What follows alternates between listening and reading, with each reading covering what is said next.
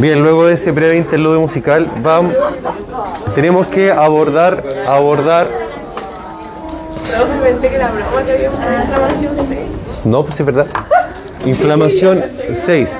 La, la última, sí, la última clase de la- el gran concepto de inflamación, Hay que despedirla como se debe. de cómo se debe con No Dragon Ball. Ah, ¿Ah? ¿Cómo? todo a inflamarse. Todos inflaman. Eh, ya miren, si uno se mete a los libros de eh, esta materia o se mete a Google y busca con ese nombre procesos patológicos fundamentales, la verdad es que no van a encontrar nada. Sin embargo, porque el pro- no sé por qué motivo, porque los programas de la asignatura los arman eh, a veces, digamos, gente más antigua, no sé. La cosa es que el programa que tenemos de la asignatura incluye específicamente un subcapítulo, digamos, de procesos patológicos fundamentales, donde incluyen cuatro grandes fenómenos, que son fenómenos que por lo demás van en cualquier eh, proceso inflamatorio, que son la fiebre, la leucocitosis, la... No, la anemia no, no, la dejan fuera. La fiebre, la leucocitosis, la- el aumento de las proteínas de fase aguda y el otro, ¿cuál es el otro? el otro era eh, leucocitosis, fiebre, no. Eh, el aumento de la viscosidad, no, ¿cuál era el otro? Se me olvidó. Va- baje, vaya, vaya al final del, del, del- acá, aquí, vamos, vamos al final. Leucocitosis. Este es el último. Ah. Leucocitosis, proteínas de fase aguda y el otro que era aumento de la VHS, el aumento de la viscosidad sanguínea, que lo, lo vimos parcialmente cuando hablamos del ruló. El ruló. ¡Au! Fiebre, leucocitosis, eh, proteínas de fase aguda y el aumento de la VHS, velocidad hemática de sedimentación, VHS. Entonces, partimos con la primera de la cual ya sabemos algunas cosillas. Eh, de- debo decir que esta diapo es tan bonita, ¿cierto? Pero miren, si me, me esmeré hasta buscar el tipo de letra de, Dragon Ball. Mi papá no me deja ver. Ah, ¿en serio? ¿No lo dejaban ver Dragon Ball? ¿En serio? Ah, bueno, la verdad es que mi mamá cuando yo era chico tampoco le gustaba que lo viera. Porque era, era súper sangriento y violento. Pero no importa, yo lo veía igual. Ay, qué rebelde. Que rebelde, súper rebelde. 12 años y rebelde. Sí, te- sí, más, más adelante. Ah, ¿Y la de Broly? eh, la vi, pero ah, hace años. No, pero no, la del cine, la que salió en 2019. Ah, no. ¿No la vio? No. Ya, eh, inflamación 6. Procesos patológicos fundamentales. Vamos. Ya, la fiebre sabemos que es... Bueno, sabemos lo que es la fiebre, ¿cierto? ¿Cómo se define? ¿Cómo se define la fiebre?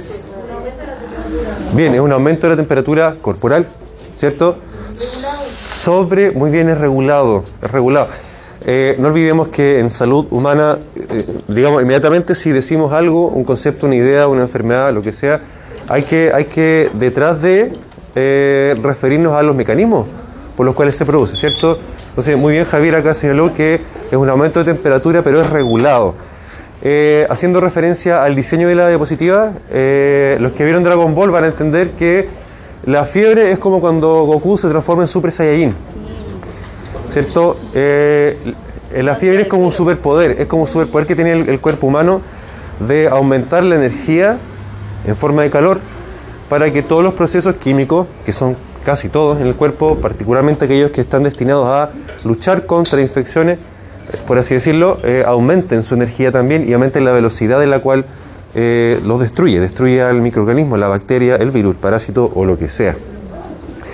El lado malo es que no solamente de forma regulada puede haber aumento de temperatura, sino que también puede haber fiebre eh, por otras causas. Una persona con cáncer puede tener fiebre porque el cáncer a veces tiene mecanismos comunes con la inflamación. Eh, las enfermedades autoinmunes también, como bien hemos dicho antes, uno de los, de los injuriantes que mencionamos cuando hablamos de injuria celular eran los trastornos inmunológicos, pues bien, varias enfermedades autoinmunes, lupus y demás, producen fiebre. Entonces, siempre detrás de una persona con fiebre, si ya lo llevamos al plano clínico, al plano del paciente, Siempre alguien con fiebre es alguien que tiene algo que hay que buscar. Y detrás de esa fiebre hay, bueno, infecciones, pero también otras muchas causas como las que recién les sugerí. Particularmente nos interesa porque la fiebre puede asociarse a cualquier proceso inflamatorio, sea agudo, sea crónico, pero inflamatorio al fin y al cabo. Corresponde a un aumento regulado, muy bien, donde habíamos mencionado que estaba este punto de regulación que se alojaba en el hipotálamo, muy bien, ni un problema, eh, que es una respuesta corporal elevada frecuentemente, pero no exclusivamente, parte de las respuestas defensivas de un organismo multicelular, es decir, el ser humano, por ejemplo, ¿qué le pasó? Nada, que todo ese celular pasando. Ah.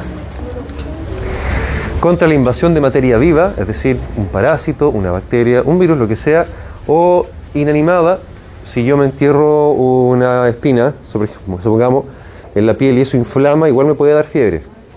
Eh, digamos, el, el, Super está siendo activado no por una infección, pero por algo más que comparte una vía de activación con la infección. Eh, es una respuesta compleja, mediada por factores endocrinos, neurológicos, inmunológicos y conductuales.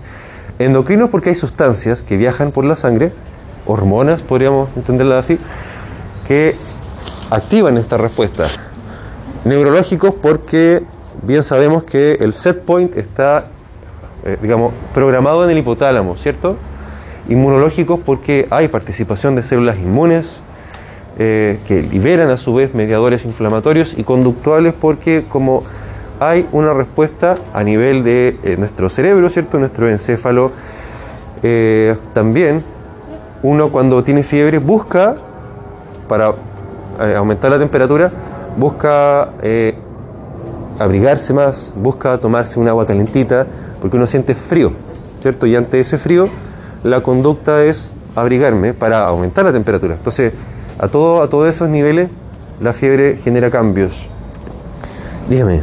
No, era que lo se liberan células inmunológicas y está libre todo. Ay, sí, sí, ¿cierto? Muy bien, de modo que además del aumento de la temperatura, el sujeto con fiebre presenta comportamientos de enfermedad, cambios metabólicos, alteraciones fisiológicas en los sistemas y modificaciones en la respuesta inmune, lo cual implica a su vez que es un, es un desgaste, al fin y al cabo. Eh, tenemos el superpoder, pero no es gratuito, gastamos más energía.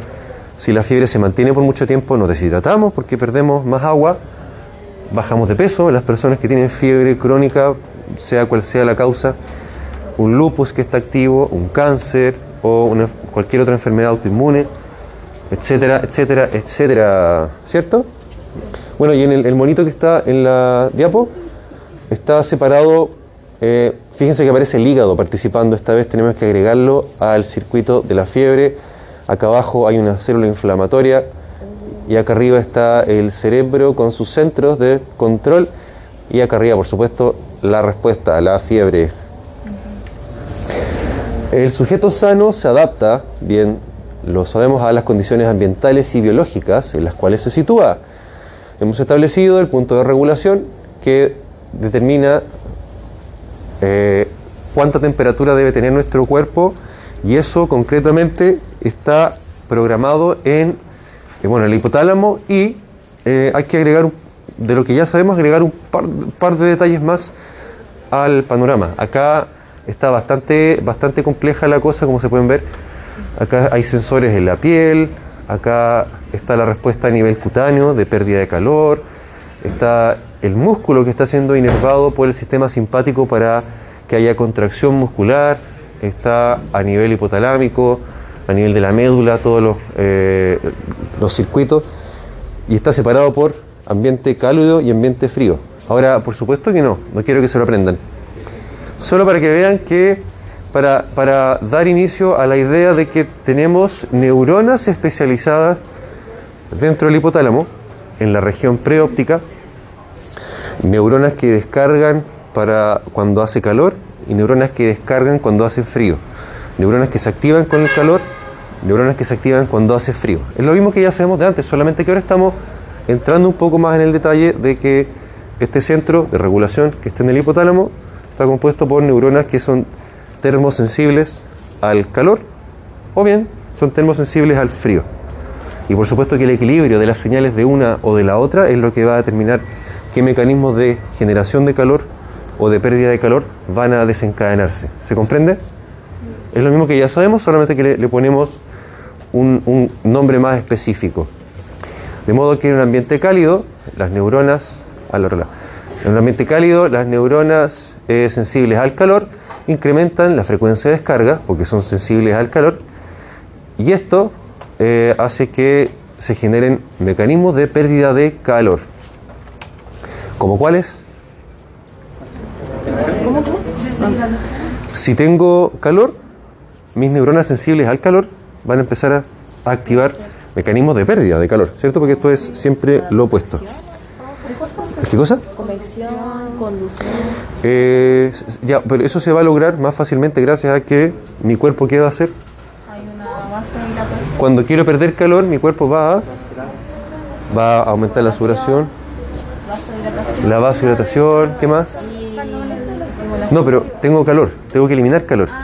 Pero inhibo eso. Inhibo los eh, mecanismos de generación de calor también, ¿cierto? Y, s- muy bien, Juliana, Las neuronas sensibles al calor hacen que eh, haya más calor y eso hace que, se active no, son más sensibles al calor, o sea, se activan con el calor y quieren, como se activan con el calor, quieren bajar la temperatura. Entonces activan mecanismos de pérdida. Y las del ambiente frío hacen lo contrario. Si hace frío, empieza a aumentar su frecuencia de descarga para producir calor.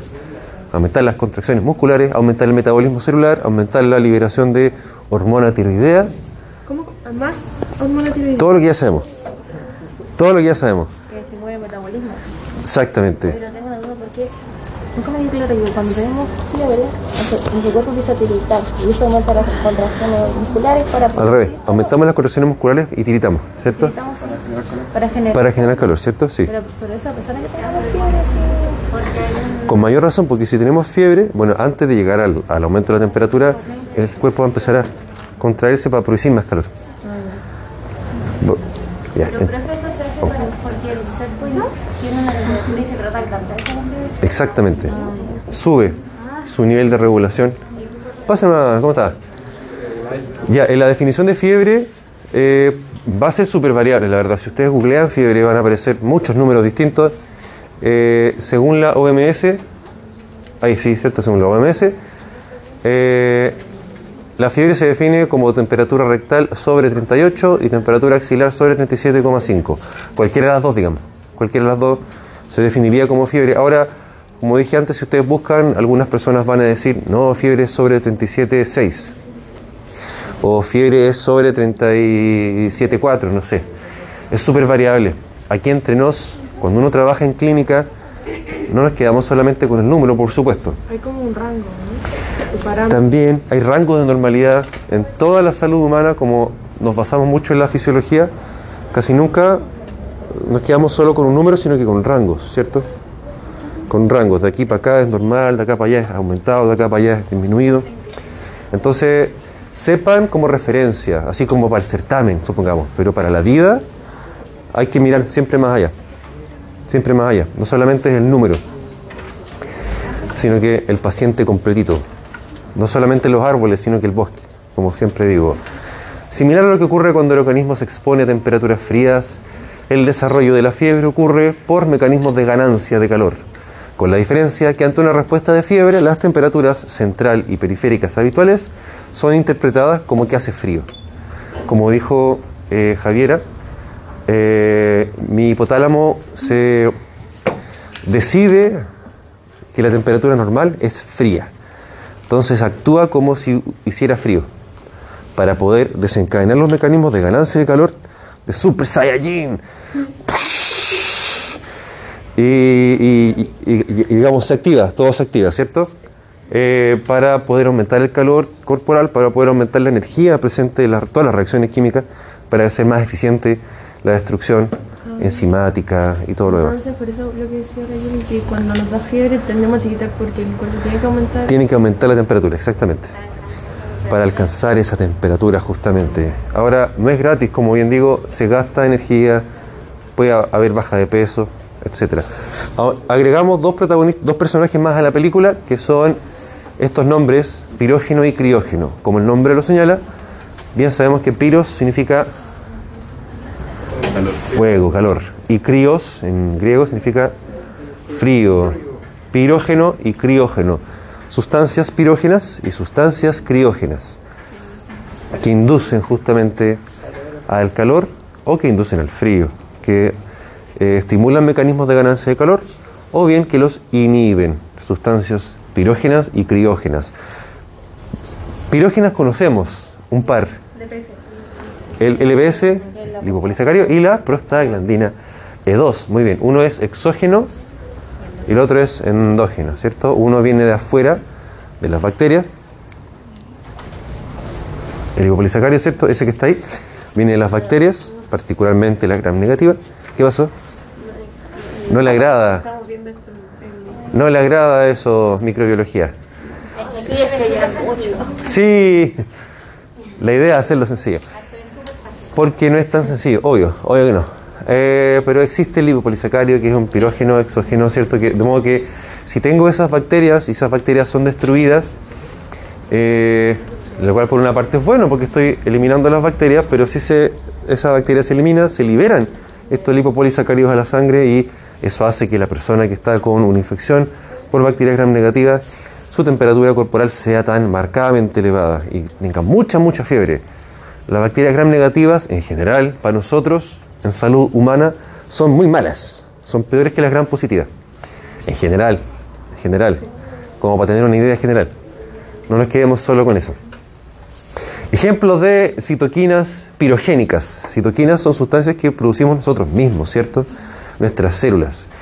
Interleuquina 6, interleuquina 1, interferón gamma, factor de necrosis tumoral alfa, nada que no conozcamos de antes, ¿cierto? Han reaparecido estos nombres raros una y otra vez. Y todavía no me lo aprendo. Y todavía no nos lo aprendemos, pero no importa. Sí, exactamente. Son pirogénicos, justamente. Eh, eh, ¿Qué les voy a decir? ¿Qué les, algo les iba a agregar. ¿Ah? Como estos producen fiebre, por eso no hay inflamación. Exactamente. Usted puede tener amigdalitis o un absceso o un absceso o una celulitis, una eh, celulitis que es una infección de la piel y va a tener fiebre. ¿Cómo se llama la segunda? ¿El trabajo del interleuquina? Eh, interferón gamma. Interferón gamma. Eso es una. Ahí. Es una gamma en griego. Factor de necrosis tumoral alfa. ¿Cómo está Ricardo? Producidos por células que participan, ya sabemos, del proceso inflamatorio, neutrófilos, macrófagos, linfocitos, etcétera, etcétera, etcétera. Ah, les iba a decir que, eh, bueno, particularmente la interleuquina 6 también se libera, se libera sustancialmente durante el ejercicio. Eh, ah, una- uno de los tantos mecanismos que explica por qué uno le sube la temperatura durante el ejercicio. No es el único, por supuesto, pero eh, eso. Y los criógenos son sustancias que estimulan la pérdida de calor eh, o inhiben la ganancia de calor, que vendría siendo casi, casi lo mismo, y tienen actividad antiinflamatoria. Suena como, suena como bueno eso, ¿cierto? No necesariamente. No necesariamente, muy bien, muy bien. Ahora, igual es, es interesante de ver que, que el cuerpo humano igual tiene mecanismos antiinflamatorios. pues. Así como tiene mecanismos inflamatorios, no es como todo o nada, no es como que se activa la inflamación y ya, chao, hasta, que se- hasta la muerte, sino que tenemos mecanismos de regulación de aquello. No son perfectos, por supuesto que no, pero de calor, sí. Inhiben la síntesis de citoquinas pirogénicas, bloquean la cascada de reacción de las otras citoquinas, aumenta la sensibilidad de las neuronas sensibles al calor, lo que contribuye a la generación de mecanismos de pérdida de temperatura. ¿Qué fue lo primero que dijo el hospital? Antes de decir lo de lo antiinflamatorio, dijo dos cosas. Eh, no sé qué de calor, eso. Ya eso. O bajar la temperatura. Ya. Y Muchas gracias, Jaira. Y ah, dentro de la citoquina antiinflamatoria está la interleuquina 10, que dicho sea de paso también se eleva mucho durante el ejercicio, la 6 con la 10. Entonces ahí también surge otro concepto importante del ejercicio, que el ejercicio justamente tiene un efecto antiinflamatorio. Muy bien. Tanto agudo como crónico. Tanto agudo como crónico, por diversas razones, que no van a entrar en detalle. Eh, hormonas como la ACTH, la CRH y el cortisol. El cortisol que tenemos, que se eleva de forma crónica, tiene un efecto antiinflamatorio, inhibitorio de las células inflamatorias, lo cual tiene sentido, sí, para no inflamarnos tanto, pero a largo plazo también, como hace que las células funcionen menos, baja la defensa. ¿Cuántas Diga. personas que actúan en estado positivo? ¿En ¿Dónde? En estado. Eh, todas, todas, todas. ¿Cuál es la CRH? La cortisol release hormone, La liberadora de cortisol. la que está del hipotálamo a la hipófisis. Ah, ya. Y de la hipófisis para la glándula suprarrenal está la ACTH. ¿Se acuerdan? Entonces, ¿qué es hormona liberadora de cortisol? De corticotropina. De corticotropina. Hormona liberadora de corticotropina. Eh, no, pucha, no quiero. No voy a enredar más. La, la CRH es la que libera el hipotálamo para la hipófisis. Y la hipófisis libera ACTH. Y la ACTH va a la glándula suprarrenal y ahí estimula la liberación de cortisol. No se preocupen porque vamos a ver- verlo en endocrino en detalle. ACTH. Sí, pero no, hacia las glándulas suprarrenales. Pero no se preocupe porque lo vamos a ver en endocrino en detalle. No, el riñón hay que ver. ¿Por qué el riñón? Las glándulas ahí sí. Ya, pero no, no nos quedemos pegados en eso. Sí, endocrino vendrá después. Avancemos. NPI, eh, ¿cuál es NPI? Eh, es un neuropéptido, neuropéptido I. Neuro, el tercero. Neuropéptido I. Ya, pero son detalles, no se preocupen. No olvidemos que no, no tenemos que quedarnos con los árboles, sino que con el bosque. La mayor parte de las veces. La mayor parte de las veces. Bien, ahora agregamos otro, otra complejidad al asunto. La fiebre puede ser activa. ¿Qué hora es? Son las 4.23. ¿En serio? Ah, tengo razón, sí, estaba perdido. Ya, las vías de activación de la temperatura. Vía humoral y vía neural. ¿Qué le sugieren esos nombres? Humoral por los humores, ¿cierto? Por sustancias, por el sentido del humor. Humoral, sustancias que viajan en el organismo, eh, moléculas, como las citoquinas. La activación de las propias citoquinas, de la prostaglandina y demás, es, es por vía humoral. En cambio, la vía neural, eh, todas llegan al hipotálamo. Todos los caminos llevan a Roma. Me encanta esa. Todos los caminos. ¿Ah? El hipotálamo vendría a ser todo lo que. El hipotálamo resume, o sea, el hipotálamo recibe toda esta información. Entonces, el hipotálamo es como Roma, todo llega a él. Y él tiene que decidir qué hace, ¿cierto? O sea, la- estas vías son cómo llega la información al hipotálamo. Una, eh, pues, no, no. No, porque Ah, neurón por los nervios. por los nervios, sí, por los nervios. ¿Cuál nervio? Un nervio que curiosamente inicia en el nervio, en el, en el hígado, perdón. El nervio vago, justamente. Entonces miren, esta, perdón, esta imagen tiene la- las dos vías para tener la imagen mental al tiro. La, imagen, la vía neural desde el hígado hacia el hipotálamo y ahí arriba la vía eh, humoral, donde están todas las sustancias pirogénicas que ya conocemos, las interleuquinas, factores de necrosis tumoral, eh, y que finalmente terminan en la, ahí que dice hipotálamo, que finalmente ambas, ambas, acá a nivel del hipotálamo, se juntan en nuestra queridísima prostaglandina E2, PGE2, las dos vías. Las dos hacen que a nivel central, es decir, a nivel hipotalámico, aumente la cantidad de prostaglandina E2. Diga. Porque, La produce el mismo cuerpo. muy bien, son de cómo llega la información al hipotálamo. Al hipotálamo. no, ¿cómo llegan al hipotálamo? Muy bien. Para que el hipotálamo diga, bueno, hay que empezar a desencadenar la respuesta de aumento de la temperatura. Eh, no, para desarrollar fiebre. Para desarrollar fiebre.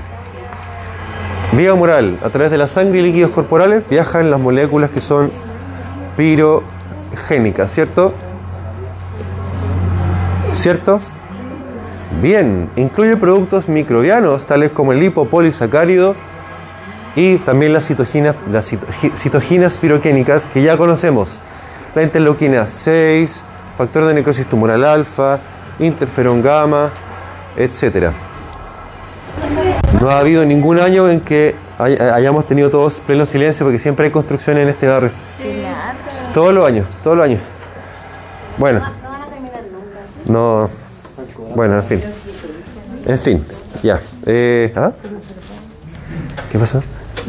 Los maestros que se echan a descansar como todo el rato.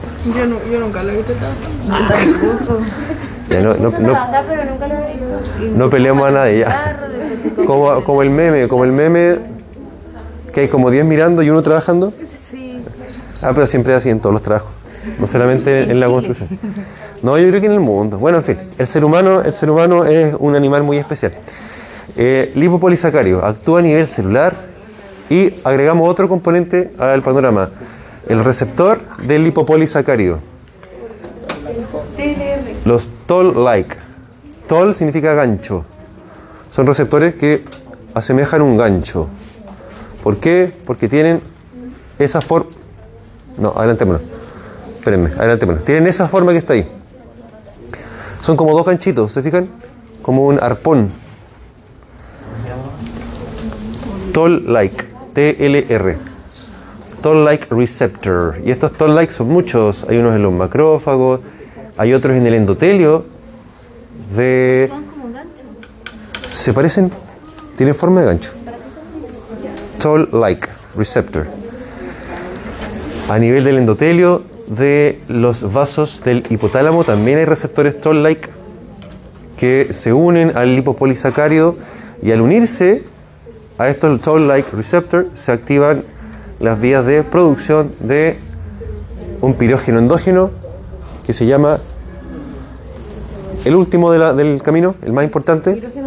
No, pero, pero ¿cuál? Igual, la prostaglandina E2, bien, sí, sí. Esa. Sí, se estimula la formación de prostaglandina. E2, que es la a nivel sí, a nivel hipotalámico. A el nivel-. Así es, llega a través de la sangre, por eso se llama biomoral, o, o los líquidos corporales. Sí, se une a los toll-like receptors, Y esto van a hacer que se que se, que se active la formación de prostaglandina 2, que a su vez también va a, bueno, a, a interactuar con su receptor hipotalámico, que se llama PG, eh, no, perdón, EPR, E prostaglandin receptor, prostaglandina E receptor. Esto sucede en todas las neuronas, en todos los tipos de neuronas. no, pues, en, en el hipotálamo para la formación de fiebre. ¿y esto activa los neurotransmisores o no? Digamos, el, el, el hipopolisacárido va a ser como un neurotransmisor parecido, pero de aquí para allá, a nivel cerebral, ya pasan otras cosas. No se libera ningún transmisor, neurotransmisor en ningún momento. Eh, sí, pues. Sí, pues, y cuando empiezan a activarse las neuronas, ahí, ahí ya empieza a haber sinapsis y, y un montón de cosas. Ah. Acetilcolina, noradrenalina, histamina. Diga, diga, diga. Entonces, los LPS se unen a los sí, exactamente. El lipopolisacárido, sí. Y eso estimula la sí, síntesis de prostaglandina a nivel, a nivel central, decimos, en el hipotálamo. Y eso a su vez va a, a estimular la producción de esta respuesta que se llama. ¿Cómo se llama? ¿Cómo se llama la respuesta? Fiebre. Fiebre. No, pero si la ya la tienen, pues. La diapo está. La diapo está. Acá, acá lo que hay que, hay que destacar, y si, si me pongo apurado es porque hay que cubrir la materia. Eh, acá lo que hay que destacar es que la prostaglandina 2 a su vez ac- actúa con su receptor propio, que es el que está ahí, E EP R. 3R. ¿3R? No te respires.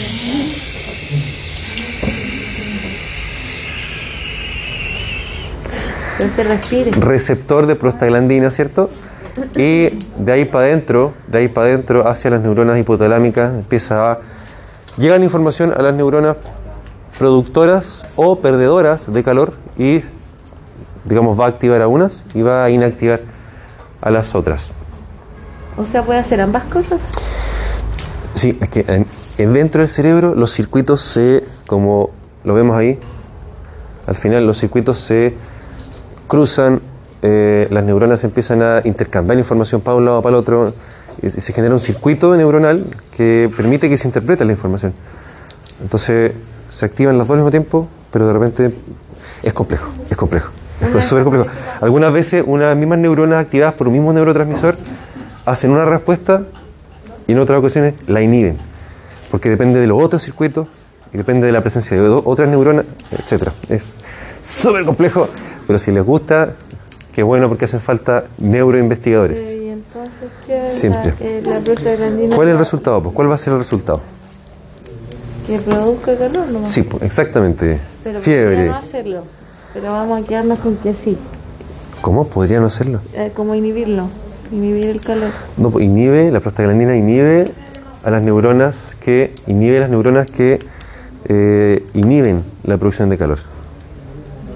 Y de esa forma frena la producción de calor. Podría hacer ambas cosas, pero nosotros nos Hace quedamos las dos cosas, sí. Activa. Siempre, siempre para los sistemas neuronales, para que haya una respuesta, igual que el sistema simpático y el parasimpático, activo uno e inhibo el otro. Activo el activador e inhibo el inhibidor. ¿Se comprende? Y si quiero inhibirla, activo el inhibidor e inhibo el activador. Como el amigo de mi amigo es mi amigo, el enemigo de mi enemigo es mi amigo.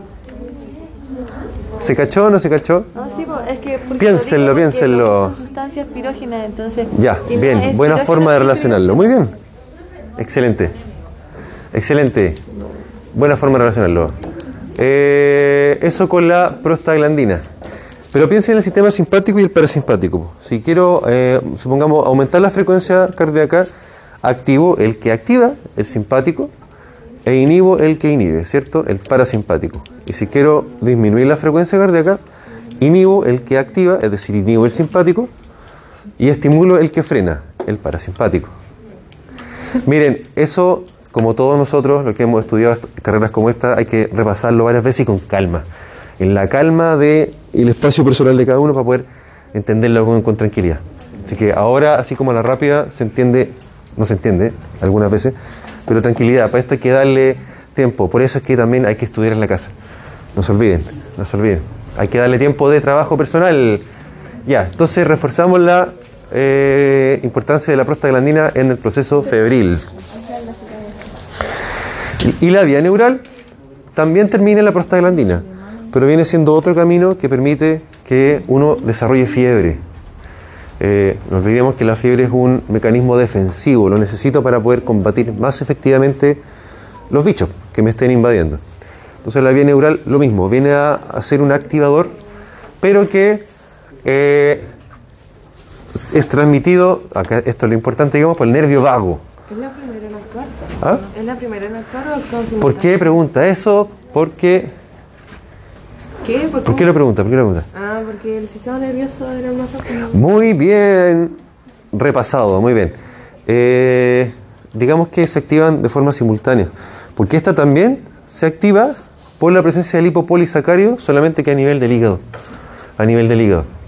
Las células de Kupfer, que son los macrófagos, muy bien, especializados, que están en el hígado, muy bien, detectan, se comen el lipopolisacárido y lo presentan a, los, a los hepatocitos, los cuales mandan la señal a través del nervio vago hacia arriba, hacia arriba, ¿cierto? El hipotálamo. ¿Ah? ¿Cuál? ¿Qué? Dígame. Que había dicho que se activa primero la neural. No las dos, las dos. que finalmente las dos se activan por la presencia del lipopolisacario, eh, entre otras cosas, por supuesto. ¿Y ahí qué me dio? Ah. ¿Te va primero o lo mismo? Eh, ¿Cómo? ¿Cómo cuál aparece primero? Eh, ¿De cuáles? De. ¿No? Pues el lipopolisacario. Y esa activa en la señal, la aferencia que viaja por el nervio vago hacia el hipotálamo. Y lo que sí habría que destacar es que eh, el lipopolisacario se lo come el- la célula de Kupfer, de modo que si yo tengo prostaglandinas dando vuelta en el cuerpo no se activa la vía neural, ¿cierto? Pero sí se va a activar la vía humoral. ¿No? ¿Por qué? Porque la vía neural parte con la presencia del lipopolisacario. Sí, pero se activa a nivel privado. Sí, las células de Kupfer hepáticas Se estimula las son macrófagos, ¿cierto? Entonces ocurría la fagocitosis y producían células eh, citoquinas, ¿cierto? Pirogénicas que activan los hepatocitos, los que a su vez van a mandar esta señal a través de esa es la vía neural. Claro, sí, pues, el macrófago es activado por la presencia del lipopolisacario. Para que se active, ya sea por receptores externos, los toll-like receptors, o bien que ah, ocurra la fagocitosis y eh, eso a su vez. eso fue, eso se citocina. Claro, exactamente, exactamente. Entonces, cuando está el LPS se activan las dos, la vía oral y la oral. Exactamente, sí. Cuando es solamente por prostaglandina o por vía se activa solo la oral. La neural no se activaría porque estamos dependiendo del lipopolisacario. Entonces, solo se activa la oral. Sí, sí, sí. Ahora bien, eh, eso era con la fiebre. Hacemos una pausa cortita. Ya. Vamos a pausar. Entonces, leucocitosis significa en sangre, ¿cierto? O en general en cualquier parte. Ah, eso era para recordar nada más dónde, en- dónde lo estamos ubicando, ¿cierto? El- sí. Esto es para recordar dónde lo estamos ubicando. En el sistema hematológico. Sistema hematológico que parte con una célula madre totipotencial y que después se va diferenciando, ¿cierto? En precursores, precursores comprometidos, la línea eritroide, la línea mieloide, la línea linfoide, etcétera, etcétera. Todo lo que ya sabemos de hemato y que es preguntable en el certamen. Sí. ¿Ah? ¿Cómo? Sí, sí, de hemato, hematología. Hematología. ¿Qué pasa? Ya. ¡Vamos! ¿Ya esto? ¿Lo mismo? Ya. No me acuerdo. Vamos, ya. Vamos a empezar a, vamos a, empezar a poner el conteo de nuevo. Ya. He cambiado. ¿Por qué? Porque voté por. ¿O no? Sí, profe, porque votó. ¿Por qué? Ya. Un día, un día, un día, un día estaba aburrida, estaba aburrida en el laboratorio. Un día, un día estaba aburrida en el laboratorio y no quiere- no trabajó nada, pero se lo conversó todo. Se lo conversó todo ese día. Y la, la- y la teníamos aquí. ah. Preguntaba y preguntaba y preguntaba y preguntaba y preguntaba. Profe, la de show. No, yo la entiendo de haber estado cansada. Aburrida de. de- Viernes, viernes a las 7 de la tarde. Viernes a las 7 de la tarde, yo la entiendo. Eso creo ya. Ya, sigamos. ¿Pero qué va a votar ahora? Me da lo mismo, ya. Sigamos, por favor. Una vez maduros en la médula ósea. Ya, miren. Acá con los leucocitos, quiero, quiero que les quede claro, eh, por una parte, la, la reacción leucemoide viene en esta diapo, que la preguntamos en el test, ¿se acuerdan? Sí, pero ¿cuál era? La reacción leucemoide, ya, a- a- inmediatamente lo vamos a ver. Lo otro que me interesa que... que Una línea de tiempo, digamos. Sí, una línea de tiempo. Lo otro que me interesa que recuerden de esto, de los leucocitos, por favor que lo agarren y lo tengan bien en su mente, es cómo tenemos reservas de leucocitos en todas partes, en la médula ósea y también pegaditos en las paredes de los vasos sanguíneos. Están los leucocitos listos para ser eh, liberados hacia el torrente sanguíneo ante cualquier respuesta, incluso una respuesta de estrés como el ejercicio. Eh, como dice ahí, el 80-90% de las células permanecen en reserva dentro de la misma médula ósea. Eh, eso es, dentro de todo, es ventajoso desde el punto de vista evolutivo que el ser humano pueda sobrevivir con un pequeño porcentaje de sus células circulando. Porque esto nos permite, ante cualquier infección, eh, célula tumoral que esté empezando a producirse cáncer o lo que sea, tener siempre una reserva de leucocitos, ¿cierto?, que estén listos para salir. Eh, así también una cantidad pequeña, 2 a 3% del total de los leucocitos están circulando en el plasma, muy poco, ¿cierto? Y casi un 10% aprox, aprox un 10% está adherido a las paredes de los vasos sanguíneos. Esto es como, como por ejemplo usted que sale a carretear. Usted que sale a carretear y sale a carretear a una discoteca que no le produce mucha confianza. Entonces anda con las monedas en la mano. Anda con unas pocas monedas en la mano que están circulando en la sangre. Y un poco más de monedas, más monedas las tiene guardadas en los bolsillos o dentro del... donde sea. Pero aún así la mayor cantidad de plata no la tiene en el bolsillo, sino que la tiene en el banco. En la casa. ¿Cierto? Entonces, la plata que tiene en la mano está lista para llegar y si ve a la niña que le gusta o al niño que le gusta, lo invita a tomar un copete al tiro. Pa. Excelente táctica. Como usted quiera. Y, y si ve, y si ve más niñas o niños que le gusta, mete la mano al bolsillo rápido para sacar plata para, para comprarle copeta al tiro. Y si ya, y si ya ve mucha gente que le gusta, yo le diría primero vaya al psicólogo, porque no es normal, no es normal, no es normal andar enamorado de todo el mundo, no es normal. Eh, ¿Cierto? No es, no es normal. Y tampoco es sano, tampoco es sano. Tampoco es sano. Eh, entonces si ya una condición muy exagerada, ahí ya metemos la mano al, al ban- al banco y empezamos a sacar la plata del banco. Los leucocitos de la médula ósea. ¿Ah? ¿Cómo? Por ejemplo. No, porque en ese caso, como es un cáncer de la, de la médula ósea. Sería por infección. Ah, sí, leucemoide sí, sí, sí. El cáncer, el otro ya es porque Es otra cosa, una alteración en la médula ósea, sí. Sí. Ah, oh, diga.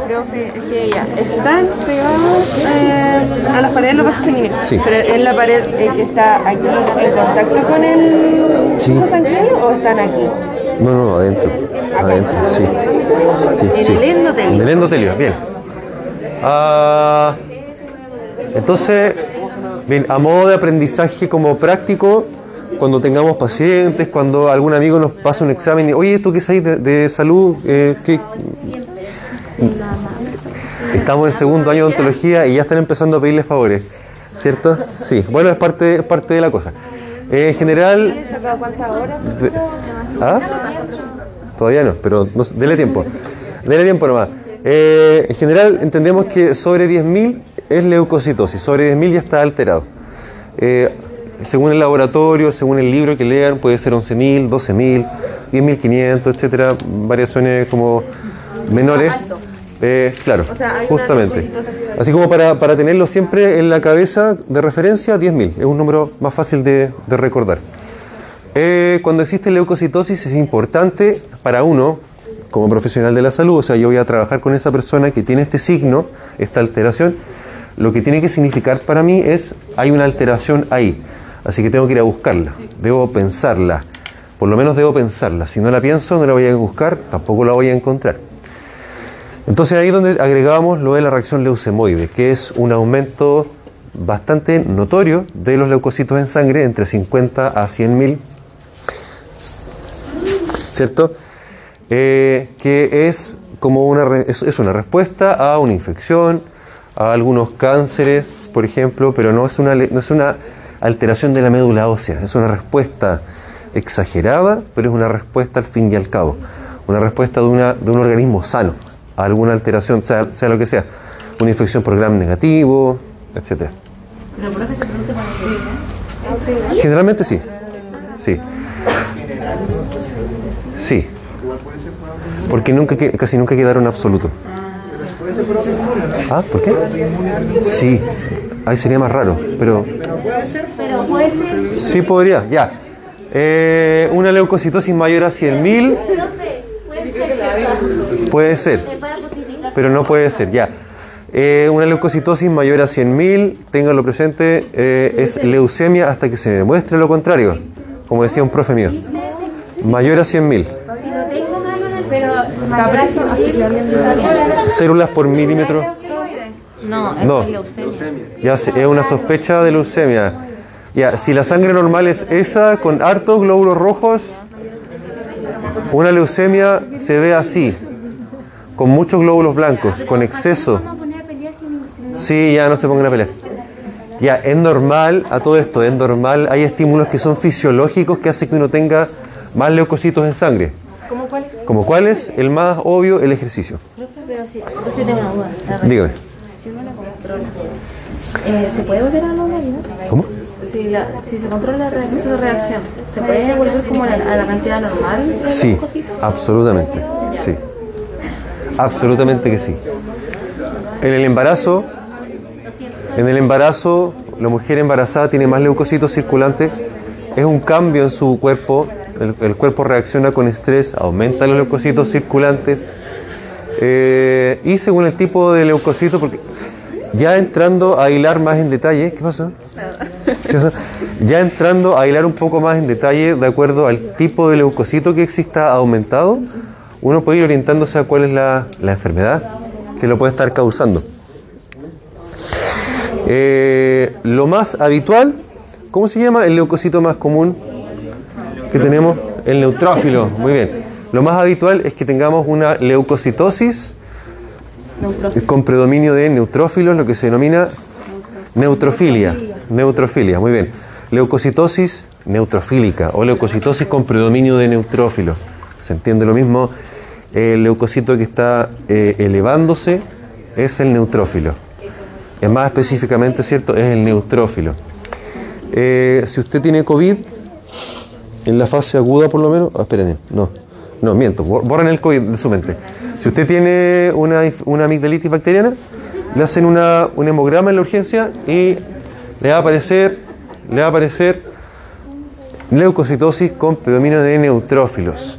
Si usted tiene un accidente de tránsito, se sacó la ñoña y llegó a urgencia y le hicieron exámenes, le va a aparecer leucocitosis con predominio de neutrófilos. Es la más, el más clásico.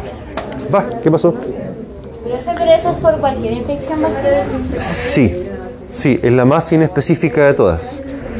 Distinto de la leucocitosis con predominio de linfocitos, donde aquí sí que sí puede ser por infecciones virales, típicamente, eh, sífilis, hipersensibilidad, que es, digamos, un tipo de, de alergia, algunos tipos de leucemia o linfoma también. Linfocitosis.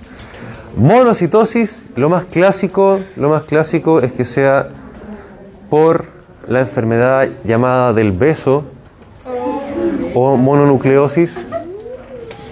Mononucleosis, monocito, ¿cierto? del beso, del beso? Del beso, pues sí. Porque habitualmente... por- Mantengamos la seriedad, por favor. Somos todos adultos serios y responsables. No, no sé. eh, no, no, prefiero no decir nada en estos tiempos. Eh, la mononucleosis también hay predominio de monocitos. Los eosinófilos, ¿cuándo estaban alterados? ¿Cuándo estaban aumentados? Muy bien. O enfermedades parasitarias. Lo típico. Lo típico. Vasofilia sí, en la sangre. Y basófilos también es mucho más rara. Que haya un predominio de basófilo, eh, o sea, una leucocitosis con basofilia, es, ya es como extraño, no difícil que lo lleguen a ver en, en vida. En vida. ¿Ah? Porque así es la vida.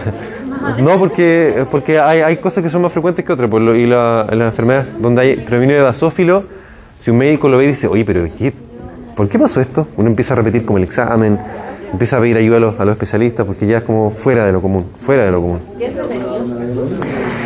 Sí, sí, tiene su grado de, de- de entretención, de, de- de ser divertido. Ya, proteínas de fase aguda, esto tenemos que saberlo, pues cuando uno está enfermo, eh, bueno, predominantemente el hígado fabrica y libera a la sangre proteínas que tienen ciertas funciones defensivas.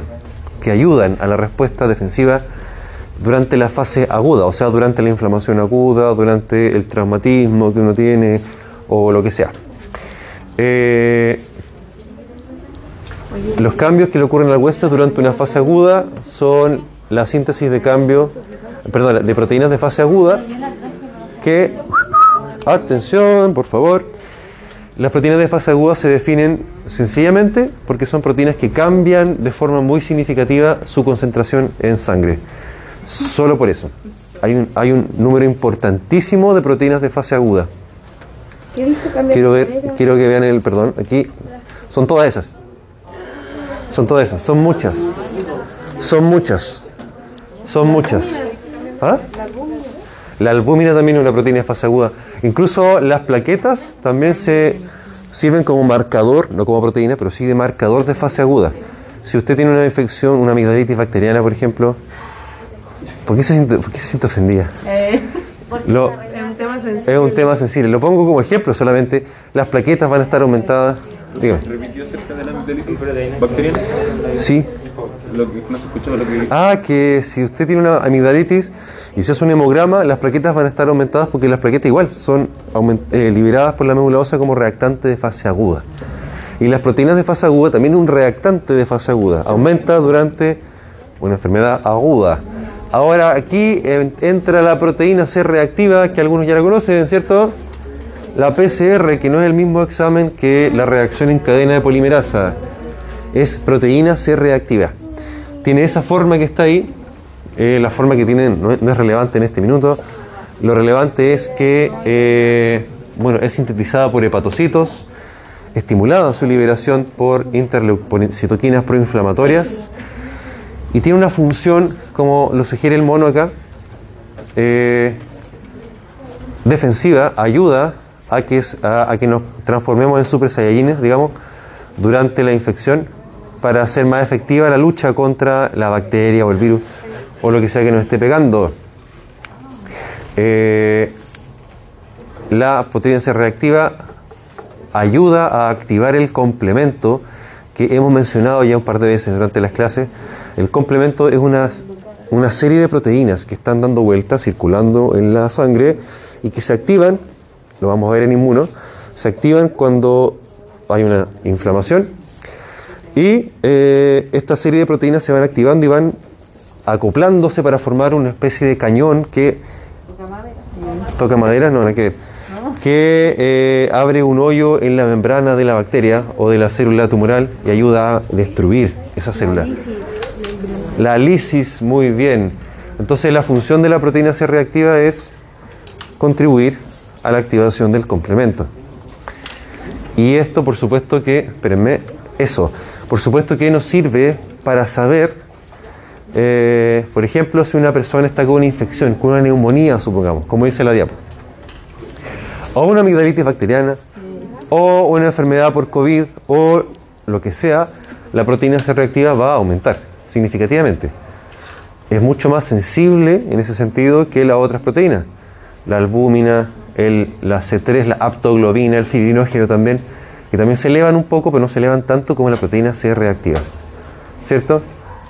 Y fíjense que aquí, aparece otro viejo conocido que vimos en la clase de inflamación 5, el amiloide.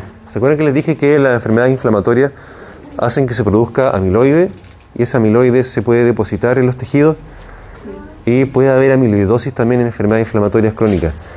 Eh, entonces se le hace una biopsia a esa persona y sus tejidos están más fibrosados o más, más fibrosados, más gruesos, algunos, digámoslo así, que si no, la- no, no hubiese tenido esa inflamación crónica. Y empezamos a conectar la materia, ¿cierto?, de las clases anteriores. ¿Ah? Empezamos a abrir las puertas del multiverso, así se dice, ¿no? Empezamos a conectar los multiversos del Doctor Extraño. Y mueren todos. ¿Mueren todos, en serio? No, no sé, yo no. Yo no, yo no soy fan, así que me da lo mismo. Soy ultra fan. No, ya. Y en algún minuto yo les mencioné el ruló, ¿cierto? El ruló. Ya. Acuerden- ¿Se acuerdan que como se aglutinaban los eritrocitos? Como pilas de moneda, justamente. Eso, no podía encontrar la palabra. Como pilas de moneda. Después, Después de que ocupé este mono supe que era ordinario. ¿Es verdad o no? ¿Qué? Que cuando hice la diapositiva encontré este mono y dije, ya, qué choro. Y después me dijeron, oiga, profe, pero ese mono es, es medio subido de tono, ¿no? Turbio. ¿Por qué? Ya, no lo busquen, pero los compañeros del año pasado me dijeron. Bueno, en fin. En fin. eh, el aumento de la velocidad hemática de sedimentación, de la VHS, también nos sirve como marcador de, de fase aguda, digamos. Si uno tiene eh, una inflamación aguda, sea cual sea, COVID, amigdalitis bacteriana, etcétera, etcétera, eh, va a aumentar la velocidad de sedimentación. Es decir, la velocidad con la cual la sangre cae en el capilar aumenta. Porque la viscosidad, ¿se acuerdan? Aumentaba.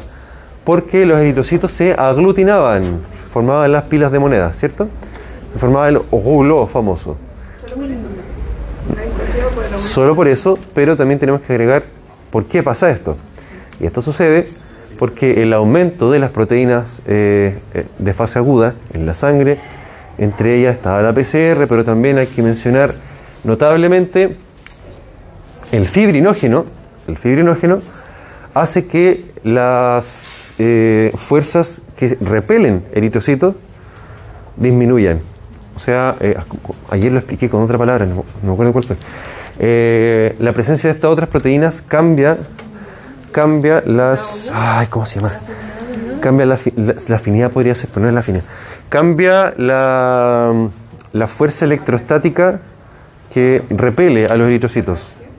Entonces, claro, la repulsión, la repulsión disminuye la repulsión entre los eritrocitos y eso hace que como dos imanes se peguen mucho más fácilmente. Y eso se lo, el- justamente del fibrinógeno.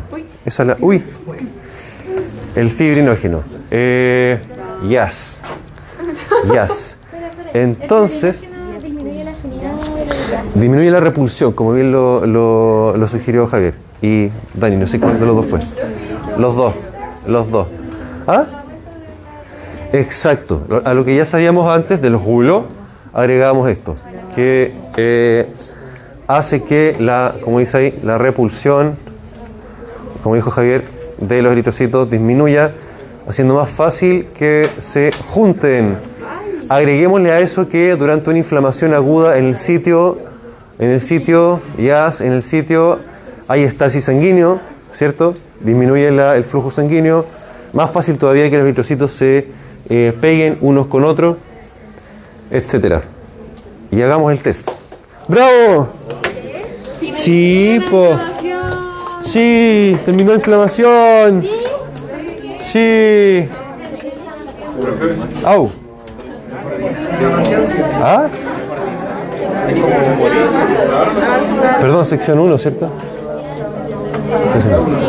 ¿No es ordinario?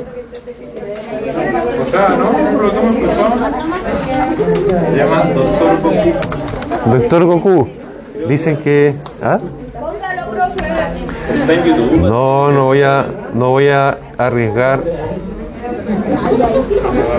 Es que no me acuerdo, lo veía cuando lo vi una vez cuando chico. Cuando chico.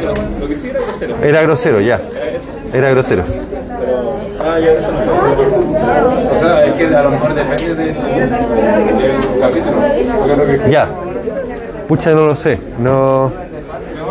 No me he dado el tiempo de. de verlo. Ya, rápidamente entonces, en 8 minutos debería estar listo este QR.